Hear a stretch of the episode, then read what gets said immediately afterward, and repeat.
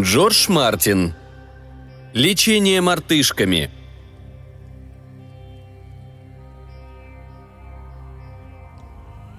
Кенни Дорчестер был толстяком. Впрочем, на свет он появился вполне нормальным младенцем среднего веса. Но так продолжалось недолго, и очень скоро Кенни стал круглолицым пухленьким малышом. С тех пор показания весов только увеличивались. Он был толстым ребенком, тучным подростком и свиноподобным студентом колледжа, а к выпускному балу уже серьезно страдал от ожирения – Люди по разным причинам становятся тучными. Иногда дело в физиологии, а порой в психологии. Ну а в случае с Кенни все просто. Еда. Кенни Дорчестер любил поесть. Он часто перефразировал Уилла Роджерса, говоря друзьям, что ему никогда не попадалась еда, которую он не полюбил бы. Тут он немного лукавил, поскольку ненавидел печенку и сливовый сок. Возможно, если бы мать чаще давала ему их в детстве, он никогда не стал бы таким чудовищно толстым зрелости. К несчастью, Джина Дорчестер обожала готовить лазанью и жирную индейку, сладкий картофель и шоколадный пудинг, телятину кордон блю, вареные початки кукурузы с маслом и блины с черникой, хотя все это подавалось не в один день, а вовсе не печенку и сливовый сок – когда же Кенни продемонстрировал свое отношение к данному виду еды, его вырвало после того, как он отведал печенку. Она больше никогда не кормила его печенью и сливовым соком. Таким образом, сама того не ведая, она отправила своего сына по мягкой и жирной дороге к лечению мартышками. Но все это было давным-давно, и несчастную женщину нельзя винить, поскольку Кенни сам проел свой путь туда – Кенни любил пиццу пепперони и обычную пиццу, и пиццу с любой начинкой, включая анчоусы. Он мог съесть огромный кусок говядины или свинины, зажаренный на вертеле, и чем острее был соус, тем лучше. Он обожал жареные ребрышки и жареных цыплят, а также курицу с рисом, но не возражал против филе, тарелки жареных креветок или копченых сосисок. Ему нравились гамбургеры с любой начинкой и жареный картофель с луком – Ничто не могло испортить вкус его любимого друга картофеля, но он прекрасно ладил с макаронами, рисом, ямсом и даже брюквой. «Десерты, вот моя погибель», Иногда приговаривал он, поскольку любил сладкое во всех видах, в особенности шоколадный торт, канолли, а также горячий яблочный пирог со взбитым кремом. «Хлеб, вот моя погибель», – заявлял он в других случаях, когда понимал, что десерта не будет, и с этими словами отрезал очередной кусок свежей булки, намазывал маслом круассан или хлеб с чесноком, которому питал особую слабость. Впрочем, слабостью Кенни имелось великое множество. Он считал себя знатоком дорогих ресторанов и дешевых бистро и мог вести бесконечные глубокомысленные дискуссии об их достоинствах и недостатках. Он наслаждался греческой, итальянской и французской кухнями, охотно поглощал индийские, китайские и японские блюда – и всегда был готов познакомиться с образцами кулинарного искусства других этнических групп, чтобы расширить свои культурные горизонты. После падения Сайгона Кенни рассуждал о том, что теперь вьетнамские беженцы откроют новые вьетнамские рестораны. Когда Кенни путешествовал, он непременно пробовал фирменное блюдо данной местности и мог всегда рассказать вам, где лучше всего поесть в 24 крупнейших американских городах с наслаждением предаваясь воспоминаниям о блюдах, которые имел счастье отведать. Его любимыми писателями были Джеймс Бирд и Келвин Триллин.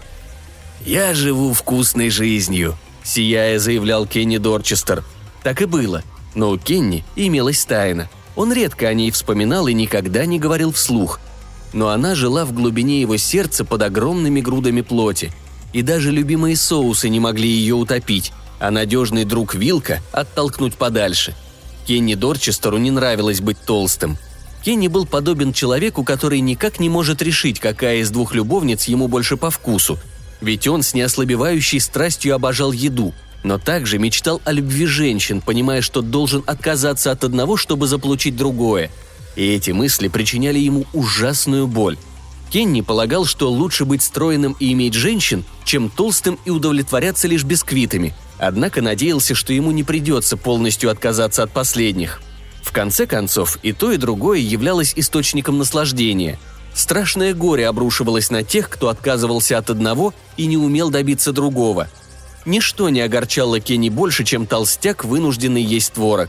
Эти жалкие представители рода человеческого почему-то никогда не худеют, размышлял Кенни, и обречены жить, не зная ни женщин, ни лангустов. Судьба столь скорбная, что он и думать о ней не желал. И все же, несмотря на сомнения, иногда в сердце Кенни Дорчестера вспыхивала тайная боль, наполнявшая его решимостью добиться невозможного. Встреча с особенно красивой женщиной или сведения о новой, безболезненной и невероятно эффективной диете чаще всего вызывали у Кенни мысли о его отклонениях от нормы. И когда подобные настроения посещали Кенни, он садился на диету. За долгие годы он перепробовал все возможные диеты в тайне от окружающих, и не слишком долго. Он садился на диету доктора Аткинса и доктора Стилмана, на диету из грейпфрутов и риса. Он пробовал диету из жидких протеинов, оказавшихся поистине отвратительными – Однажды он целую неделю обходился только водой, но ничего не добился. Кенни вступал в клубы тех, кто желает похудеть, и даже посетил несколько встреч, пока не обнаружил, что эти люди плохо на него влияют, поскольку говорят только о еде. Он объявлял голодные забастовки, которые заканчивались, как только он начинал испытывать голод. Он пробовал диету из фруктов и соков и диету пьющего человека, хотя таковым не являлся – а также диету из мартини и взбитого крема, опуская мартини. Гипнотизер убеждал его, что любимая им пища имеет отвратительный вкус, и он совсем не голоден. Наглая ложь. И с гипнозом было покончено раз и навсегда. Кенни пытался менять свои привычки. Съев очередной кусок, клал на стол вилку, пользовался маленькими тарелками, рассчитывая, что порция покажется больше, и даже записывал в дневник все, что съедал – в результате у него имелось множество дневников и грязных маленьких тарелок, не говоря уже о том, что Кенни научился с невиданной ловкостью орудовать вилкой. У него даже была любимая диета. Ты можешь есть сколько угодно своего любимого блюда, но только его и больше ничего другого. Проблема состояла лишь в том, что Кенни никак не мог выбрать самое любимое, поэтому он неделю ел только ребрышки, потом неделю пиццу, затем утку по-пекински, дорогая, кстати, получилась неделя, и совершенно не терял в весе. Впрочем, он прекрасно провел время. Обычно подобные помутнения продолжались у Кенни Дорчестера не слишком долго. Затем, как человек, выходящий из тумана, он оглядывался по сторонам и вдруг понимал, что пребывает в ужасном настроении, потерял совсем немного в весе и очень скоро превратится в тех творожных толстяков, которых так жалел – и тогда он отбрасывал в сторону мысли о диете, отправлялся в хороший ресторан и возвращался к нормальной жизни еще месяцев на шесть, пока им вновь не овладевала тайная боль. И так продолжалось до тех пор, пока в пятницу вечером он не заметил Генри Марони в Слэбе. Слэб был любимым рестораном Кенни. Здесь специализировались на хорошо прожаренных ребрышках с острыми соусами, которые доставляли Кенни несравненное удовольствие – по пятницам Слэп предлагал любое количество ребрышек, которые вы способны съесть, всего за 15 долларов. Не слишком доступная цена для большинства, но только не для Кенни, который был способен на более серьезные подвиги. В ту самую пятницу, когда Кенни закончил первую порцию и дожидался второй, потягивая пиво, которое он заедал хлебом, он поднял глаза и с удивлением обнаружил, что в соседней кабинке сидит худой, изможденный мужчина – Генри Марони – Кенни Дорчестер пришел в замешательство. Когда он в последний раз видел Генри Марони, оба являлись несчастными членами клуба желающих сбросить лишний вес. Из всех членов клуба только Генри Марони весил больше, чем Кенни. Настоящий огромный толстый кит, а не человек. Марони получил жесткую кличку Костлявый, в чем и признался коллегам по несчастью. Вот только теперь эта кличка вполне ему подходила. Между прочим, весь его стол был усыпан костями – Именно эта деталь больше всего заинтриговала Кенни Дорчестера – кости. Он начал их считать, но очень скоро сбился, поскольку кости валялись без всякого порядка, в тарелках и в лужицах подсыхающего соуса. Итак, Марони уже успел расправиться по меньшей мере с четырьмя порциями ребрышек или даже с пятью. И Кенни Дорчестер решил, что костлявый Генри Марони знает тайну, как похудеть. Итак, существует способ сбросить сотни фунтов, продолжая поглощать по пять порций ребрышек за один присест. Он встал, протиснулся в кабинку Марони и уселся за его столик. «Так это ты!» — сказал Кенни. Марони посмотрел на него так, словно только сейчас заметил. «А это ты!» Глаза Марони выглядывали из глубоких серых впадин. Кожа свисала бледными складками. Он опирался локтями на стол, словно не мог сидеть прямо – он выглядел ужасно, но потерять столько... «Выглядишь великолепно!» – выпалил Кенни. Как тебе это удалось сделать? Как? Ты должен рассказать мне, Генри. Правда, просто обязан». «Нет», – прошептал Марони. «Нет, уходи». Кенни опешил. «Ну в самом деле!» – воскликнул он. «Это не по-дружески. Я не уйду, пока не узнаю твои тайны, Генри. Ты мне обязан рассказать. Вспомни, сколько раз мы вместе преломляли хлеб». «О, Кенни», – едва слышно проговорил Марони. «Уходи, пожалуйста. Уходи, ты не должен знать. Это слишком... слишком...» Он замолчал посреди фразы, и его лицо исказило судорога. Он застонал, и его голова повернулась под каким-то диким углом, словно у него начался припадок. Руки ударили по столу. «О! Генри, что с тобой?» – с тревогой спросил Кенни. Теперь он не сомневался, что костлявый Марони переборщил с диетой. «Ох!» – с облегчением выдохнул Марони. «Ничего, ничего, со мной все в порядке». Однако в его голосе не слышалось ни малейшей радости – «Я в прекрасном состоянии. Все чудесно, Кенни. Я не был таким стройным с... Но если честно, то никогда. Это настоящее чудо». Он слабо улыбнулся. «Скоро цель будет достигнута, и тогда все будет кончено. Думаю, я сумею достигнуть своей цели. Даже не знаю, сколько я вешу». Он поднес руку к колбу. «Но я стал стройным. Действительно стал. Как ты считаешь, я хорошо выгляжу?» «Да, да», нетерпеливо ответил Кенни. «Но как? Ты должен мне рассказать. Я не верю, что тебе помогли эти фальшивки из клуба». «Нет», – слабо покачал головой Марони. «Нет, это лечение мартышками. Вот, я напишу для тебя». Он взял карандаш и нацарапал на салфетке адрес. Кенни засунул салфетку в карман. «Лечение мартышками? Я никогда о нем не слышал. И в чем оно состоит?» Генри Марони облизнул губы. «Они...» – начал он, но тут у него начался новый приступ, и его голова вновь повернулась под невероятным углом. «Иди», – сказал он Кенни. «Отправляйся туда. Это работает, Кенни. Да. Лечение мартышками. Да. Я больше ничего не могу тебе сказать. У тебя есть адрес. Извини». Он положил обе ладони на стол, с трудом поднялся и двинулся к стойке, шаркая ногами, как старик. Кенни Дорчестер посмотрел ему вслед и пришел к выводу, что Марони определенно перестарался с лечением мартышками, в чем бы оно ни состояло. Раньше у него никогда не было тика и судорог. «Тут необходимо знать меру», — сказал себе Кенни. Он похлопал по карману, определяя, что салфетка с адресом на месте, и решил относиться к лечению не так, как костлявый Марони.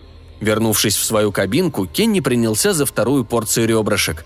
В тот вечер он насладился четырьмя порциями, поскольку перед диетой решил себя не ограничивать. Наступила суббота, и у Кенни появилась возможность начать новую жизнь. Скоро он станет стройным, и все его мечты осуществятся. Он рано встал и тут же устремился в ванную, чтобы взвеситься на цифровых весах, которые Кенни очень любил, поскольку ему не приходилось щуриться, чтобы разглядеть четкие красные цифры. На сей раз загорелось 367. Еще несколько фунтов, но сейчас это его совершенно не встревожило. Очень скоро новое лечение поможет ему от них избавиться – надо бы позвонить, чтобы узнать, работает ли заведение по субботам. Но Марони написал на салфетке только адрес, значит, придется отправиться туда лично. Однако и тут у него возникли проблемы. Запись на салфетке отсылала в доки. Сомнительный район. Дорчестеру с трудом удалось найти таксиста, который согласился его туда отвезти. Он добился своего только после того, как пригрозил, что пожалуется диспетчеру. Хорошо знать свои права. Однако довольно скоро у него появились сомнения – Узкие грязные улочки, по которым они ехали, наводили на мрачные мысли. Кенни подумал, что в центре диетологии, расположенном в таком районе, наверняка работают опасные шарлатаны. Раньше здесь был коммерческий центр, а теперь все пришло в упадок. Витрины половины магазинов были заколочены, а остальные производили отталкивающее впечатление. Такси остановилось возле отвратительного старого здания из кирпича, с которым граничили два пустыря, заваленных мусором – Сквозь мутные стекла окон ничего нельзя было разглядеть. Плакат с выцветшей рекламой Кока-Колы скрипя раскачивался на ветру. Однако номер соответствовал тому, который написал на салфетке «Костлявый Марони». «Ну вот, приехали», – нетерпеливо сказал водитель, когда Кенни с опаской выглянул наружу. «Возможно, тут какая-то ошибка». Кенни недоуменно огляделся. «Пойду проверю. Попрошу вас подождать, пока я не выясню, туда ли мы приехали», Таксист кивнул, и Дорчестер выбрался из машины. Он успел сделать два шага, когда услышал, как заурчал мотор. Он обернулся и с удивлением увидел, что такси отъезжает от тротуара. «Но вы не можете!» – начал он. Однако водитель не обратил на его слова никакого внимания. Через мгновение такси скрылось из виду. Кенни решил, что обязательно пожалуется на водителя. Впрочем, теперь ему ничего не оставалось, как зайти. Будет он у них лечиться или нет, они наверняка позволят ему воспользоваться телефоном, чтобы вызвать такси. Кенни вздохнул, набрался храбрости и решительно двинулся к входу. Он распахнул дверь, тут же зазвенел колокольчик.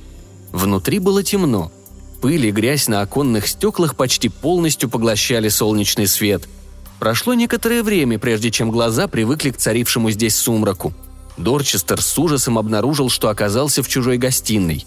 Наверное, здесь живет семья цыган. Потертый ковер, старая мебель. Такую можно получить разве что в армии спасения. Сильно пахло мочой. «Извините», – невнятно пробормотал он, с ужасом представляя себе, что сейчас из темноты выскочит молодой цыган и порнет его ножом. «Извините», он отступил назад, нашаривая рукой дверную ручку, и в этот момент в гостиной появился мужчина. «Ага», — сказал он, разглядывая Кенни маленькими блестящими глазами. «Ага, лечение мартышками». Он потер руки и ухмыльнулся. Дорчестер от страха потерял дар речи. Еще никогда ему не приходилось видеть таких огромных толстых людей. Мужчина оказался заметно толще Кенни, толще костлявого Марони — он в буквальном смысле сочился жиром, а еще походил на гриб. У него были крошечные глазки, почти невидимые за валиками нависающей бледной плоти. Тучность оказала влияние даже на волосы, которых почти не осталось. Его грудь была обнажена. Горы колышущейся плоти, отвратительно трясущиеся при ходьбе. Однако толстяк двигался быстро, и ему удалось схватить Кенни за руку. «Лечение мартышками», Нетерпеливо повторил он и потянул посетителя за собой. На лице незнакомца появилась улыбка, которая располовинила его лицо, обнажив полукруг сияющих белых зубов. «Нет!» – наконец выдавил из себя Кенни. «Нет, я передумал!» Костлявый Марони не прав. Как могло такое лечение быть эффективным, если этот человек страдает от столь ужасного ожирения? Не говоря уже о том, что это наверняка опасно. Какие-нибудь гормоны обезьян или что-то им подобное. «Нет!» — повторил Кенни более энергично, пытаясь вырваться из лап тучного великана. Тщетно. Незнакомец был больше и заметно сильнее, чем Кенни. Он вновь подтолкнул его, не обращая внимания на протесты, и все это время с его лица не сходила маниакальная улыбка. «Толстый человек», — бормотал он, а затем, чтобы доказать истинность своих слов, схватил за одну из складок на теле Кенни и больно ущипнул. «Толстый, толстый, толстый. Это плохо. Лечение мартышками заставит тебя похудеть». «Да, но...» «Лечение мартышками», — повторил мужчина, который умудрился обойти Кенни со спины. Он всем своим весом подтолкнул Кенни. Тот невольно сделал несколько шагов и оказался в задней комнате, отделенной от гостиной темной занавеской. Здесь еще сильнее пахло мочой, и Дорчестера затошнило. В темноте со всех сторон доносились какие-то шорохи. Крысы. Кенни смертельно боялся крыс. Он вытянул перед собой руки и шагнул обратно к тусклой полоске света, пробивающейся сквозь занавеску. Но прежде чем он сумел добраться до нее, у него за спиной раздался высокий стрекочущий звук, похожий на автоматную очередь, сменившийся оглушительным шумом. А затем его шеи коснулось что-то теплое и волосатое.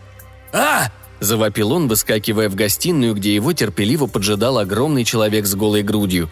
Кенни перескакивал с одной ноги на другую и верещал. «А! Крыса! Крыса у меня на шее! Снимите ее! Снимите!»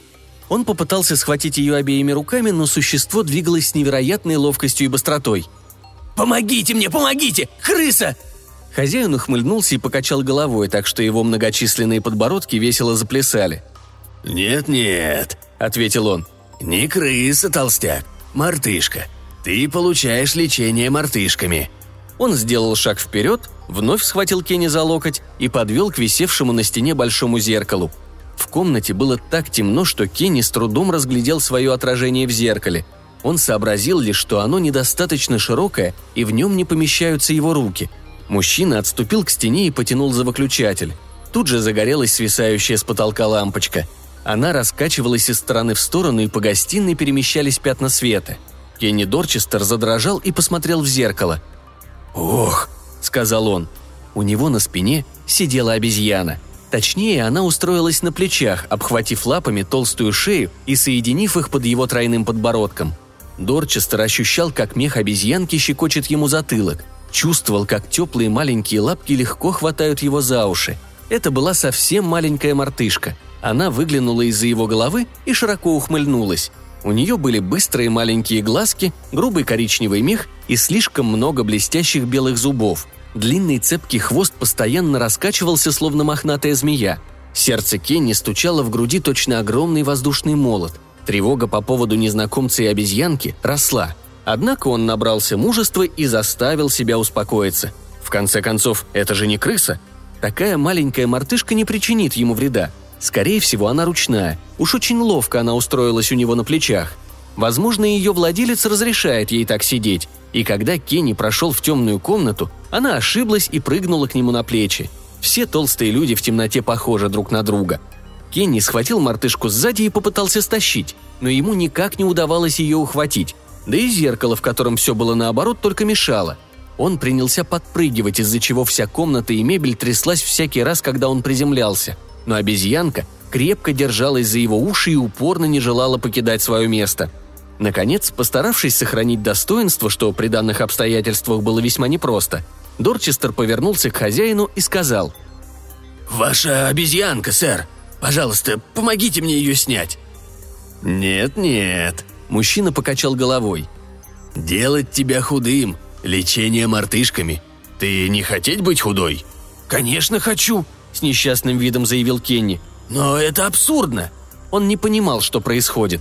Получается, что обезьянка на шее является частью лечения, но он не видел в этом никакого смысла. «Иди», — сказал мужчина. Он протянул руку вверх и выключил свет. Потом повернулся к Кенни, который испуганно отступил на шаг. «Иди», — повторил мужчина, вновь хватая Кенни за руку. «Наружу, наружу. Ты получать лечение мартышками. Теперь уходить. «Послушайте!» – с яростью закричал Дорчестер. «Пустите меня! Уберите вашу обезьяну, вы меня слышите? Я не хочу вашу обезьяну, слышите? Не хочу! И перестаньте меня толкать, сэр! Вот что я вам скажу. У меня есть друзья в полицейском управлении, и вам это так не пройдет. Прекратите!»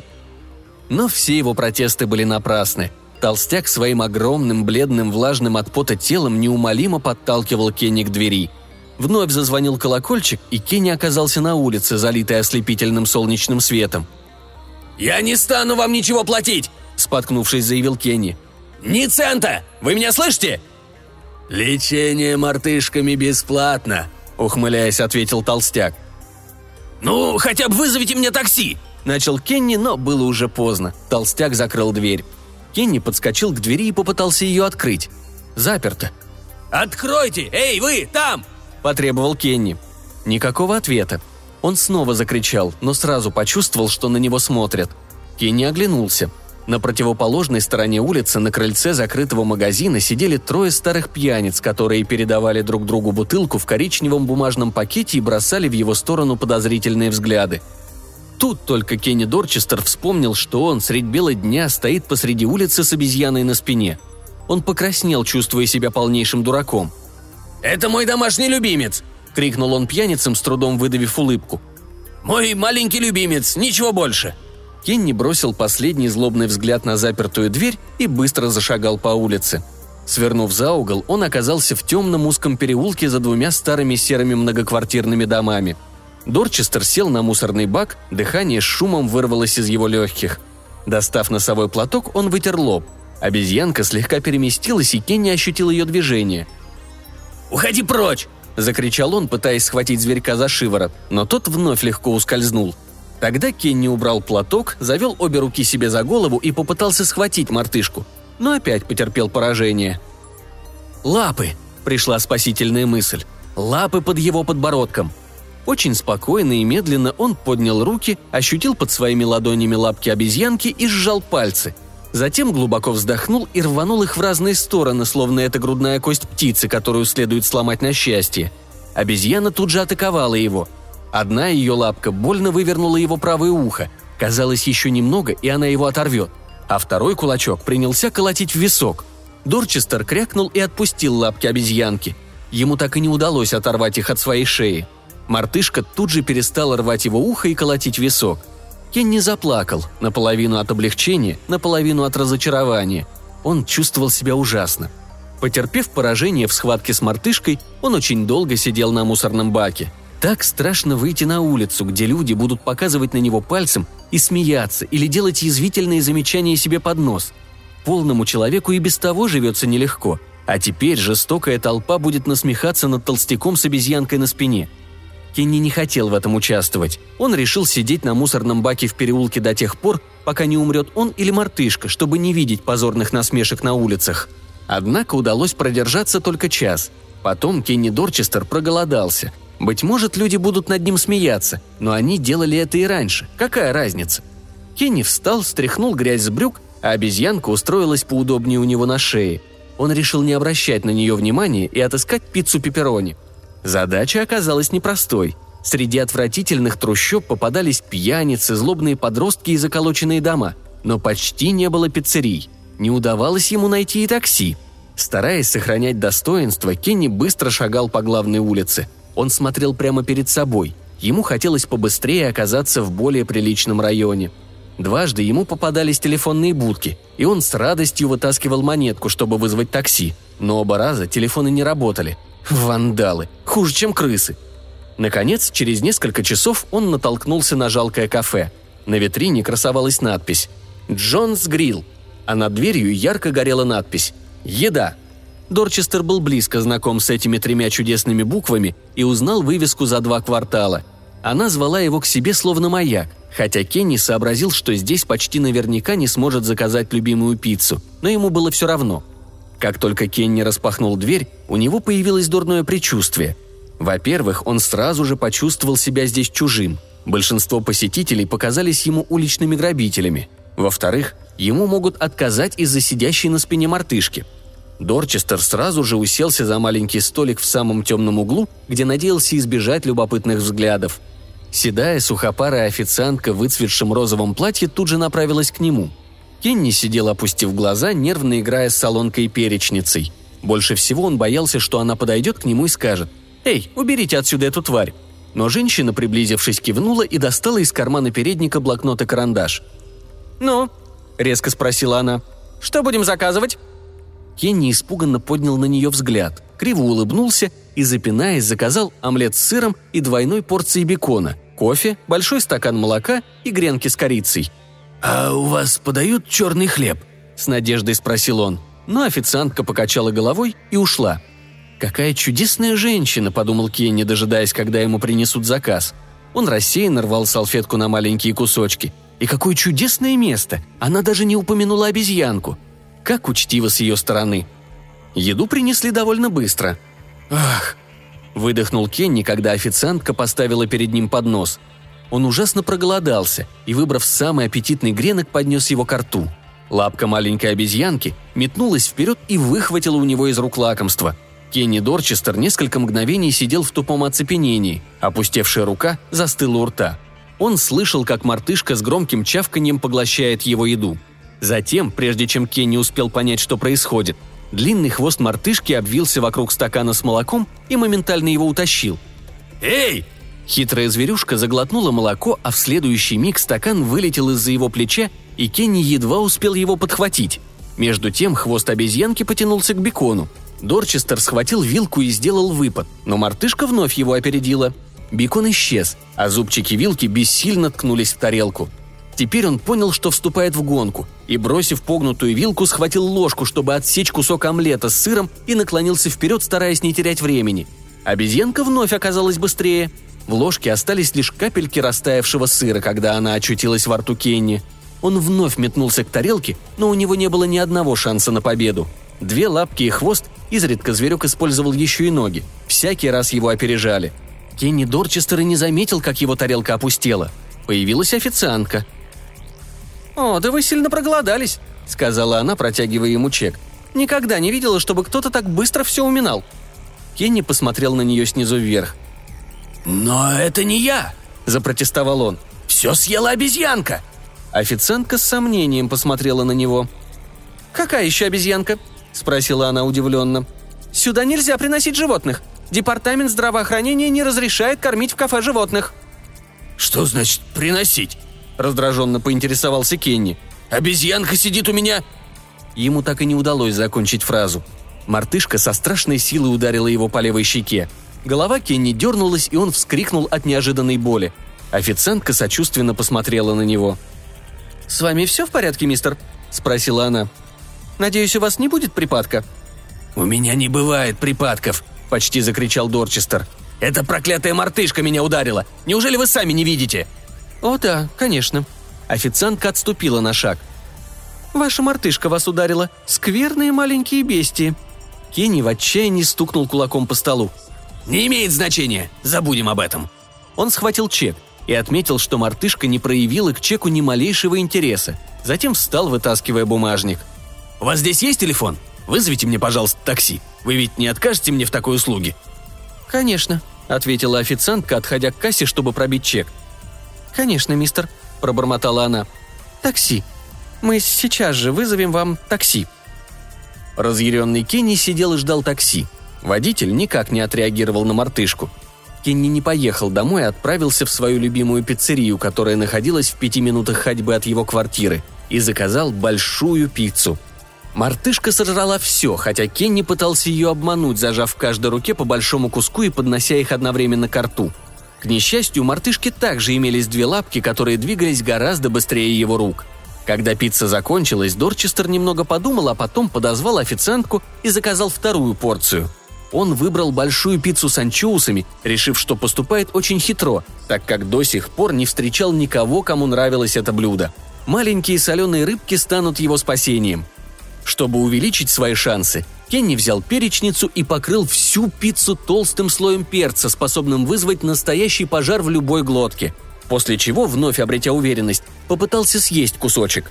Мартышке понравилась пицца с анчоусами и огромным количеством перца. Кенни Дорчестер с трудом сдерживал слезы. Из пиццерии он направился в Слэп, замечательный греческий ресторан, оттуда в Макдональдс, затем в булочную, где можно было полакомиться изумительными шоколадными эклерами. Рано или поздно мартышка набьет желудок, в конце концов это лишь маленькое существо – он будет заказывать все новые и новые порции, пока мартышка не насытится или у нее не случится заворот кишок и она помрет. В этот день Кенни потратил на еду больше 200 долларов, но ему не досталось ничего.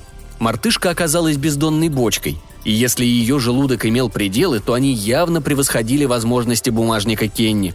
Наконец, Дорчестер был вынужден признать свое поражение. Мартышку не удастся набить едой, чтобы она перестала поглощать новые порции – Тогда Кенни решил применить другую тактику, посчитав, что ему обязательно будет сопутствовать успех. Обезьяны не отличаются умом. Даже невидимые мартышки с неслыханным аппетитом. Смущенно улыбаясь, Кенни зашел в соседний супермаркет, купил коробку с банановым пудингом, он посчитал, что это правильный выбор, и коробку крысиного яда. Дома, напевая бодрый мотивчик, он сдобрил банановый пудинг щедрой порцией яда без запаха и разлил его в розетки, чтобы десерт остыл – а потом около часа смотрел телевизор. Наконец он поднялся с кресла, подошел к холодильнику, вытащил пудинг и взял большую ложку. Потом уселся за стол, набрал полную ложку пудинга и поднес ко рту. Здесь он сделал паузу и стал ждать. Ждать пришлось долго. Мартышка не проявляла ни малейшего интереса к отвратительному пудингу. «Быть может, она наконец наелась», — подумал Кенни — он отложил в сторону отравленный пудинг и побежал на кухню, где нашел коробку с ванильными вафлями и несколько старых крекеров. Обезьянка без колебаний их сожрала. По щеке толстяка сползла слеза. Мартышка не возражала против того, чтобы он съел хоть весь отравленный пудинг. Дорчестер без особой надежды протянул руки назад, пытаясь схватить обезьяну. Возможно, съеденная пицца немного ослабила ее реакцию. Зверек легко ускользнул от него, а когда ему это надоело, укусил Кенни за палец – После того, как палец был промыт и перевязан, Дорчестер вернулся в гостиную и со вздохом устроился в кресле напротив телевизора. Начинался повтор галопирующего гурмана. Такое выдержать было невозможно. Переключившись на другой канал, он несколько часов смотрел все подряд, рыдая над передачами Бетти Крокер. Наконец, поздним вечером он немного оживился, услышав одно из часто повторяющихся объявлений. Вот что ему нужно сделать – обратиться за помощью – Кенни снял трубку и позвонил по телефону экстренной помощи. Ему ответила женщина, которая показалась ему доброй, сочувствующей и красивой. Кенни тут же принялся изливать ей свое сердце, рассказав о мартышке, которая не позволяет ему поесть, и о том, что ее никто не видит, кроме него. О том, но тут обезьянка врезала ему по щеке. Он застонал. «Что случилось?» – спросила женщина. Тварь принялась выворачивать ему ухо. Кенни пытался продолжать говорить, не обращая внимания на боль, но мартышка не оставляла его в покое до тех пор, пока он не разрыдался и не бросил телефонную трубку. Настоящий кошмар! Погруженный в грустные мысли, Дорчестер поплелся в постель, рассчитывая, что утром все будет в порядке и мартышка превратится в дурной сон, навеянный, вне всякого сомнения, несварением желудка. Очень скоро обнаружилось, что безжалостная зверюшка не дает ему нормально спать. Кенни привык спать на спине, сложив руки на животе. Но после того, как он разделся и улегся в постель, кулаки обезьянки обрушились ему на голову, подобно волосатому урагану – Мартышка не собиралась оставаться зажатой между его затылком и подушкой. Заскулив от боли, Дорчестер повернулся на живот. Ему было очень неудобно, но только так мартышка не протестовала. На следующее утро Кенни Дорчестер проснулся и обнаружил, что его правая щека покоится на подушке и онемевшей руке. «Все это сон», — говорил он себе, боясь пошевелиться. «Никакой обезьяны не существует». «Чушь! Какая там обезьяна? Это костлявый Марони рассказал ему о лечении мартышками, и ему приснился кошмар. Наступило самое обычное утро. Дорчестер открыл один слезящийся глаз. Спальня выглядела как всегда. Как хорошо лежать, наблюдая за медленно меняющимися показаниями цифровых часов, без всяких мартышек. А потом напомнил о себе пустой желудок. «Нет никакой обезьяны», — громко заявил он и сел на постели. И почувствовал, как мартышка переместилась. Кенни задрожал и едва не разрыдался снова. Но ему удалось сдержать слезы. «Никакая обезьяна не сможет взять верх над Кенни Дорчестером», — сказал он себе. Гримасничая, он надел тапочки и побрел в ванну. Обезьянка осторожно выглядывала из-за головы Кенни, пока он брился. Он угрюмо смотрел на нее в зеркало. Ему показалось, что она немного выросла. Впрочем, что тут удивительного, если вспомнить, сколько она вчера сожрала? Не перерезать ли мартышке горло? К сожалению, электрическая бритва не слишком для этого приспособлена. И даже если воспользоваться ножом, слишком опасно наносить удары себе за спину, глядя в зеркало. Прежде чем выйти из ванны, Кенни вдруг захотелось взвеситься. Он встал на весы. Тут же загорелись цифры. 367, как и вчера. Обезьяна ничего не весила? Нет, этого быть не может. Несомненно, тварь весит пару фунтов, но ее вес компенсировали потери самого Кенни – Значит, он похудел, поскольку почти сутки ничего не ел. Быть может, от его мучений будет хоть какая-то польза. Настроение мгновенно улучшилось. Придя на кухню, Кенни колебался между гренками с молоком и яйцом и яичницей с ветчиной. Какая разница, ему все равно ничего не достанется. С мрачным фатализмом Кенни взял тарелку и наполнил ее кукурузными хлопьями, залив их молоком. Мартышка все отнимала, так зачем тратить время на приготовление завтрака? Он взял ложку и попытался быстро засунуть ее в рот – Обезьянка его опередила. Кенни ничего другого и не ждал, но в тот момент, когда она вырвала у него из рук ложку, он ощутил ужасающую скорбь. «Нет! Нет! Нет! Нет!» Дорчестер слышал, как хрустят хлопья во рту у проклятой мартышки, а молоко льется ему за шиворот. По щекам покатились слезы. Он смотрел на тарелку с кукурузными хлопьями, такую близкую и недостижимую. И тут у него возникла идея. Кенни резко нагнулся, опустив лицо в тарелку. Мартышка схватила его за ухо и с возмущенным визгом принялась его крутить. Одновременно она колотила его по виску. Однако Кенни было все равно. Он жадно втягивал в себя молоко и кукурузные хлопья. К тому времени, когда мартышкин хвост вырвал тарелку из его рук и швырнул на пол, он успел набрать полный рот хлопьев. Щеки Кенни раздулись, по подбородку текло молоко. В левую ноздрю попали хлопья, но он пребывал на небесах. Вот только не подавиться бы с таким трудом добытой едой – когда хлопья у него во рту закончились, он облизнул губы и встал, переполненный торжеством. «Ха-ха-ха!» Гордо выпрямившись, он вернулся в спальню и оделся, ухмыляясь мартышке в большое зеркало. Он одержал победу. В последующие дни и недели жизнь Кенни Дорчестера изменилась. Он привыкал жить с обезьяной. Оказалось, что это не так уж трудно, если исключить время трапез. В те моменты, когда Кенни не пытался засунуть еду в рот, он почти забывал о существовании мартышки – Пока Дорчестер перебирал бумаги и звонил по телефону, она мирно сидела у него на плечах. Коллеги либо не замечали обезьяны, либо были достаточно вежливы, чтобы воздерживаться от комментариев. Проблемы возникали только во время перерывов на ланч, когда он предпринимал очередную попытку добраться до кофе и булочек с сыром. Мартышка сжирала 9 булочек, прежде чем Кенни успевал отойти в сторону, и коллеги начинали говорить, что это его рук дело. Избегая зеркал, привычка которой Кенни теперь следовал неукоснительно, словно вампир, он большую часть времени теперь не думал о мартышке. У него возникала лишь одна проблема, к сожалению, трижды в день – завтрак, ланч и обед. В это время обезьяна заявляла о себе, и Кенни был вынужден с этим считаться. Постепенно он перешел на пищу, которая подавалась в глубоких тарелках, чтобы применять метод Келлога. Обычно ему удавалось во время каждой трапезы по нескольку раз набить рот хлопьями или чем-нибудь похожим. Впрочем, возникали и другие проблемы. Люди стали бросать на него косые взгляды, когда он применял метод Келлога в кафе. Иногда даже позволяли себе довольно грубые замечания относительно его манер – в одном из самых любимых заведений, где подавали блюда с острым стручковым перцем чили, владелец решил, что у Дорчестера начался сердечный приступ, когда тот плюхнулся лицом в тарелку и был очень недоволен, поняв, в чем дело. В другой раз он обжег лицо, попытавшись отведать горячего супа. Теперь у Кенни был такой вид, словно он постоянно краснеет – но последней каплей стал эпизод в ресторане морепродуктов, откуда его в буквальном смысле вышвырнули вон после того, как он опустил лицо в суп из лангустов и принялся его прихлебывать. Дорчестер стоял на улице и долго ругался, напоминая владельцу, сколько денег он потратил у него в ресторане за долгие годы. С тех пор он ел только дома. Несмотря на ограниченные успехи, Кенни Дорчестер получал лишь десятую часть приготовленной им еды. Остальное доставалось ненасытной твари, угнездившейся у него на плечах – он все время размышлял о том, как избавиться от подлой мартышки, однако все его попытки заканчивались неудачами. Однажды в субботу Кенни отправился в зоопарк, рассчитывая, что его мартышка захочет поиграть со своими соплеменниками. Быть может, найдет себе здесь супруга, супругу. Но как только Дорчестер вошел в обезьянник, все его обитатели подбежали к решеткам своих клеток и принялись пронзительно верещать, плеваться и проситься на свободу – Мартышка на спине Кен отвечала им, и очень скоро в него полетела ореховая скорлупа и другой мусор. Ему ничего не оставалось, как зажать уши и спасаться бегством. В другой раз он зашел в бар и заказал себе несколько порций виски с пивом, рассчитывая, что, напоив мартышку, сможет от нее избавиться. Такое сочетание способно свалить кого угодно. Этот эксперимент принес ему очередные неприятности – Обезьяна с легкостью поглощала виски с пивом, но после третьей порции принялась колотить Кенни по голове в ритме диска.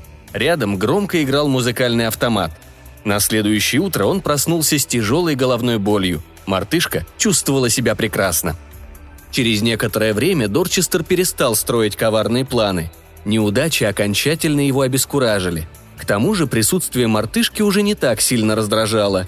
Более того, после того, как прошла первая неделя, он перестал испытывать постоянное чувство голода. Поначалу на него накатывали приступы слабости, сопровождавшиеся головокружением, но потом охватила эйфория. Он чувствовал себя великолепно. Более того, он терял вес. Конечно, весы этого не показывали. Каждое утро загоралось одно и то же число – 367. Но он ведь взвешивал не только себя, но и мартышку. Кен не знал, что худеет. Он ощущал, как исчезает фунт за фунтом – даже коллеги стали обращать на это внимание, и когда они спрашивали, как ему это удается, он подмигивал и отвечал «Лечение мартышками! Таинственное лечение мартышками!» Однажды Дорчестер попытался пуститься в объяснение, но мартышка стала колотить его с таким энтузиазмом, что он едва не лишился головы, а друзья принялись что-то бормотать относительно странных судорог. Наконец наступил день, когда Кенни пришлось ушить свои брюки на несколько дюймов – это был один из самых счастливых моментов его жизни. Однако ощущение счастья исчезло, когда он случайно посмотрел на свое отражение в витрине. Дома он уже давно убрал все зеркала, поэтому был потрясен видом мартышки. Животное выросло. Теперь на его плечах высился злой и уродливый шимпанзе, чья ухмыляющаяся рожа вздымалась над его головой, а не робко выглядывала из-за нее – Обезьяна стала ужасно толстой, превратившись в подобие бочонка, а хвост доставал до самой земли. Кенни с ужасом смотрел на нее. Она же в ответ нагло ухмылялась. «Вот почему у меня в последнее время стала болеть спина», – подумал он. Кенни медленно побрел домой. Вся его радость испарилась. Он шел и размышлял о своей жизни, а бездомные собаки следовали за ним на некотором расстоянии и оглушительно лаяли. Дорчестер не обращал на них внимания, так как уже давно понял, что собаки видят обезьяну, как и животные в зоопарке. По-видимому, этой способностью также обладали пьяницы. В тот вечер, когда он посетил бар, один человек очень долго на него смотрел. Хотя его могли заинтересовать стремительно исчезающие порции виски и пива. Вернувшись домой, Кенни Дорчестер растянулся на своей постели. Как всегда, он лежал на животе, подложив подушку под подбородок – Телевизор был включен, но Кенни не смотрел на экран, пытаясь найти выход. Даже реклама пиццы не привлекла его внимания. Тот момент, когда ломтик пиццы со свисающими с него нитями сыра снимали со сковороды. Когда реклама закончилась, Кенни встал, выключил телевизор и сел за свой круглый обеденный стол. Он нашел листок бумаги и огрызок карандаша, тщательно написал формулу крупными печатными буквами и посмотрел на нее. «Я плюс обезьяна равно 367 фунтов. В этой формуле скрывался какой-то тревожный смысл, и чем дольше он размышлял, тем меньше ему нравились выводы. Дорчестер явно терял вес, и к этому следовало относиться серьезно. Однако где удовлетворение от победы? Сколько бы он ни сбросил, его тело будет таскать прежний вес, все те же 367 фунтов. Что касается стройности и привлекательности для женщин, о каких женщинах может идти речь, пока у него на спине сидит обезьяна? Кенни представил себе свидание с какой-нибудь девушкой в кафе и содрогнулся. «Чем все это для меня закончится?» – спросил он вслух. Обезьяна пошевелилась и издала отвратительный негромкий смешок. Кенни неодобрительно поджал губы. Завтра он отправится туда, где получил проклятую мартышку – на следующий день после работы Кенни Дорчестер приехал на такси в то самое место, где получил мартышку. Витрина исчезла. Кенни сидел в такси, на сей раз у него хватило ума не выходить из машины. Более того, он заранее выдал водителю щедрые чаевые. И бессмысленно моргал. С его губ слетел тихий безнадежный стон. Он знал, что приехал по нужному адресу. У него до сих пор сохранился клочок бумаги, на котором Марони его записал – но витрина магазинчика, где раньше висел выцветший плакат с рекламой Кока-Колы, исчезла. На его месте теперь был пустырь, заросший сорняками и усыпанный мусором. «О, нет!» – простонал Кенни. «О, нет!» «С вами все в порядке?» – спросила женщина, сидевшая за рулем такси. «Да», – пробормотал Кенни. «Только... только подождите, пожалуйста, я должен подумать». Он закрыл лицо руками. Дорчестер вдруг ощутил слабость и головокружение. И еще, ужасно захотелось есть. Счетчик продолжал негромко тикать, женщина тихонько насвистывала, Кен думал. Улица выглядела точно так же, как в прошлый раз, только не было магазинчика. Так же грязно, старые пьяницы по-прежнему сидят на крылечке. Он опустил стекло и позвал одного из пьяниц. «Сэр!» Тот молча посмотрел на него. «Подойдите сюда, сэр!» Старик встал и шаркающей походкой направился к такси. Кенни вытащил из бумажника доллар и вложил его в руку пьяницы. «Вот, возьмите, друг мой, купите себе выпить». «И за что это вы мне решили подарить доллар, мистер?» – подозрительно спросил пьяница. «Я хочу, чтобы вы ответили на мой вопрос. Что стало со зданием, которое здесь стояло?» Кенни показал на пустырь. «Несколько недель назад». Мужчина быстро засунул доллар в карман – «Здесь уже много лет ничего нет», — ответил он. «Именно этого я и боялся», — признался Кенни. «Вы уверены? Я недавно был здесь и отчетливо помню...» «Не было здания», — твердо повторил пьяница, повернулся и зашагал прочь, но потом остановился и оглянулся. «Ты один из толстых парней», — с укором сказал он. «А что вам известно о, ну, страдающих избыточным весом?»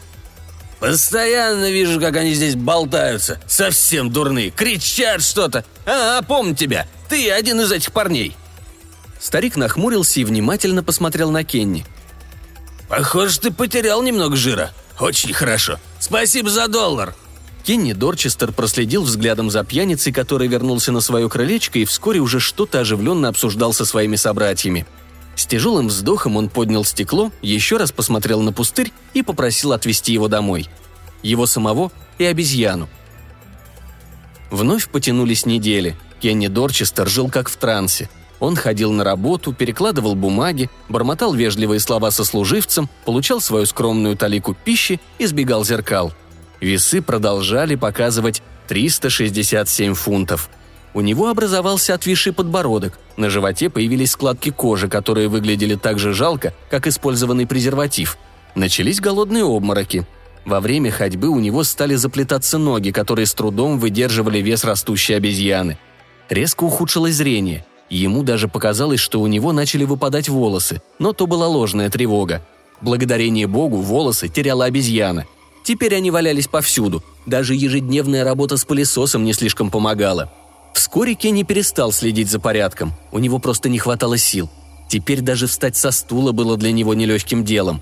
Приготовление обеда стало невыносимой мукой. Однако он этим занимался, поскольку обезьяна немилосердно колотила его, когда он не кормил ее вовремя. Дорчестер потерял всяческий интерес к жизни. Лишь каждое утро вставал на весы и смотрел на формулу, которую повесил на стену в ванной. «Я плюс обезьяна равно 367 фунтов», сколько приходится на «я» и сколько на обезьяна. Но на самом деле он не хотел знать ответ. Однажды, повинуясь странной прихоти, Кенни попытался схватить обезьяну за лапы, рассчитывая, что теперь она стала недостаточно быстрой, и он сумеет стащить ее. Его руки сомкнулись на пустоте. Лапы обезьяны исчезли, хотя он продолжал ощущать чудовищный вес на своих плечах. Ничего не понимая, Дорчестер принялся ощупывать шею и грудь, рассеянно отметив, что теперь видит собственные ступни – Интересно, как давно с ним произошла такая метаморфоза? Кстати, отличные ступни, вот только икры и бедра выглядят невероятно тощими. Его разум с трудом вернулся к загадке. Куда делись лапы обезьяны? Кенни нахмурился и попытался разобраться в том, что происходит, но в голову не приходило никаких разумных объяснений. Наконец, он засунул вновь обретенные ступни в домашние тапочки и побрел к чулану, где были сложены все зеркала – Зажмурившись, Дорчестер протянул руку и нащупал большое зеркало, которое когда-то висело на стене спальни. Не открывая глаз, вытащил его и установил возле стены. Затем задержал дыхание и открыл глаза. В зеркале отражался изможденный скелетообразный тип, сгорбленный и болезненный. На спине у него, ухмыляясь, сидело существо размером с гориллу. Весьма тучную гориллу, длинный бледный хвост, похожий на змею, мощные руки – она была белой точно личинка и совершенно безволосой. Тварь казалась прикрепленной к нему, будто росла прямо из его спины. А еще она омерзительно ухмылялась. Обезьяна напомнила Кенни огромного владельца заведения, где предлагали лечение мартышками. И почему он не замечал этого раньше? Кенни Дорчестер отвернулся от зеркала и перед тем, как отправиться спать, приготовил обезьяне роскошный обед. В ту ночь ему приснилось, как все началось в Слэбе, где он встретил костлявого Марони – в кошмаре огромное злобное белое существо сидело на плечах Марони, поедая одну порцию ребрышек за другой. Но Кенни вежливо делал вид, что ничего не замечает, и поддерживал остроумную оживленную беседу. Потом, когда ребрышки закончились, существо схватило руку Марони и принялось ее пожирать. Кости сытно похрустывали, а его приятель продолжал разговор. Существо успело съесть руку до локтя, когда Кенни проснулся с криком и в холодном поту – он с трудом поднялся на ноги и побрел в туалет, где минут десять у него не прекращалась сухая рвота. Разозленная обезьяна, которой не дали поспать, вяло лупила его по голове. «Костлявый», – прошептал он. Кенни Дорчестер на четвереньках торопливо вернулся в спальню, встал и быстро накинул на себя одежду. Было три часа утра. Он проверил адрес в записной книжке и вызвал такси.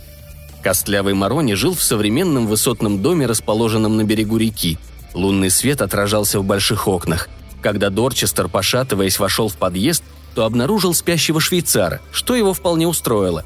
Он на цыпочках прошел мимо него к лифтам и поднялся на восьмой этаж. Обезьяна у него на плечах зашевелилась, она была явно чем-то недовольна. Палец Кенни дрожал, когда он нажимал на маленькую черную кнопку звонка в квартире Марони. Музыкальный звонок прозвучал довольно громко, нарушив утреннюю тишину. Кенни еще сильнее нажал на кнопку – Музыка продолжала играть. Наконец он услышал тяжелые шаги. Кто-то выглянул в глазок. Затем дверь распахнулась. В квартире было темно, хотя лунный свет, проникавший сквозь огромное окно напротив двери, слегка разгонял мрак. На фоне звезд и городских огней стоял человек, огромный, отвратительно толстый, с одутловатой и бледной кожей. Маленькие темные глазки выглядывали из глубин жирного лица. На нем были надеты лишь длинные полосатые трусы – когда он улыбнулся, зубы засверкали на пол лица. Кенни задрожал. «Где?» – едва слышно прошептал он. «Где Костлявый? Что вы с ним сделали?» Существо расхохоталось. Огромная грудь колыхалась точно море. Обезьяна на спине Кенни принялась смеяться мерзким визгливым смехом. Потом она схватила Кенни за ухо и больно его дернула. Дорчестеру стало невыносимо страшно, а еще он ужасно разозлился. Собрав все силы, оставшиеся в измученном теле, он бросился вперед мимо тучного колосса, преграждавшего ему путь. И ему удалось проскочить в квартиру. «Костлявый!» – позвал он. «Где ты, Костлявый? Это я, Кенни!» Ответа не было. Кенни переходил из одной комнаты в другую. Квартира превратилась в грязный омерзительный притон. И нигде никаких следов костлявого Марони. Когда Дорчестер, слегка задыхаясь, вернулся в гостиную, обезьяна переместила свой вес, и он потерял равновесие, споткнулся и рухнул на пол. Боль пронзила колени, он сильно порезал руку о край кофейного столика.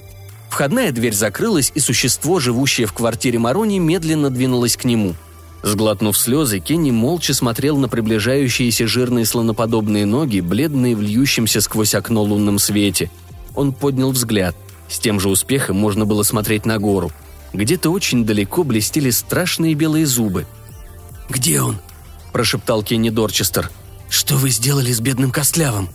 Ухмылка не изменилась. Существо опустило вниз мясистую руку, и пальцы, больше похожие на копченые колбаски, оттянули резинку мешковатых полосатых трусов. Потом трусы неловко сползли вниз и улеглись на пол точно использованный парашют. «О нет!» У существа не было гениталий. Между его ног, почти касаясь пола, болтался морщинистый мешочек кожи, длинный и худой. Кенни с ужасом смотрел на него. И вдруг мешочек зашевелился, появились крошечные ручки и ножки – а потом мешочек открыл глаза. Дорчестер закричал и, спотыкаясь, бросился прочь от ухмыляющегося непотребства, стоящего посреди комнаты. То, что прежде было костлявым Марони, с мольбой тянуло к нему свои жалкие ручки. «О, нет!» – простонал Кенни и запрыгал на одном месте с тяжелой обезьяной на спине. За огромным стеклом окна манили к себе огни далекого города. Он остановился и, задыхаясь, посмотрел на них. Каким-то образом обезьяна догадалась о его мыслях и принялась выкручивать ему уши, а затем обрушила серию тяжелых ударов на голову. Но Дорчестер не обращал на них внимания. С почти блаженной улыбкой он собрал остатки сил и, сломя голову, бросился к лунному свету. Стекло разбилось на миллион сверкающих осколков, и пока Кенни летел вниз, с его лица не сходила улыбка – Именно запах дезинфицирующих средств помог понять Кенни, что он еще жив. Запах и ощущение накрахмаленных простыней. «Больница», — подумал он, омываемый океаном боли. Он попал в больницу. Кенни хотелось плакать. «Почему он не умер? О, почему, почему, почему?» Он открыл глаза и попытался что-нибудь сказать. Рядом моментально оказалась медицинская сестра, которая с беспокойством смотрела на него, ощупывая лоб. Дорчестер хотел попросить ее, чтобы она его прикончила, но ему не удавалось выдавить из себя ни одного слова. Сестра вышла из палаты и вскоре вернулась с компанией врачей. Круглолицый молодой человек сказал «С вами все будет в порядке, мистер Дорчестер, но вам предстоит долгий путь к полному выздоровлению. Вы находитесь в больнице. Должен вам сказать, что вы невероятно везучий человек. Вы упали с восьмого этажа и должны были погибнуть». «Я хочу умереть», – подумал Кенни и попытался произнести эти слова, но никто его не услышал. Возможно, обезьяна окончательно взяла надо мной власть, и я больше не смогу говорить. «Он хочет что-то сказать», – вмешалась сестра. «Я вижу», – ответил круглолицый врач. «Мистер Дорчестер, вам не следует напрягаться. Если вас интересует судьба вашего друга, то он оказался не таким удачливым, как вы. Увы, разбился насмерть. Вы также должны были умереть, но, к счастью, упали на него. Страх и недоумение Кенни были настолько очевидными, что сестра мягко погладила его по руке. «Второй мужчина», – терпеливо сказала она. «Такой толстый. Вам следует поблагодарить Бога за то, что он был таким толстым. Вы упали на него, как на огромную подушку».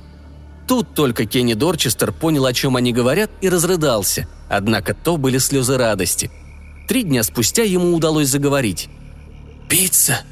Слово прозвучало едва слышно – но потом он повторил его громче и принялся нажимать на кнопку вызова сестры и кричать «Пицца! Пицца! Пицца!» Кенни Дорчестер никогда не ел ничего вкуснее –